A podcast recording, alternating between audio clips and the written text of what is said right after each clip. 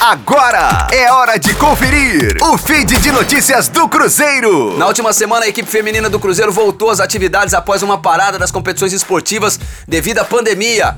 Os treinamentos acontecem na Toca da Raposa 1. Comandante da equipe, Jorge Vitor, explicou o estilo de treinos realizados no retorno às atividades presenciais, onde primeiro deve se priorizar a parte física, para depois uh, olhar a parte tática, né? Ao lado da comissão técnica, o Jorge já começa a trabalhar a parte tática da equipe visando o próximo compromisso. O Cruzeiro vai voltar a campo contra o Grêmio no dia 29 de agosto, pela sexta rodada da Série A1 do Campeonato Brasileiro. Gleison Lage com informações do Cruzeiro na Rádio 5 Estrelas.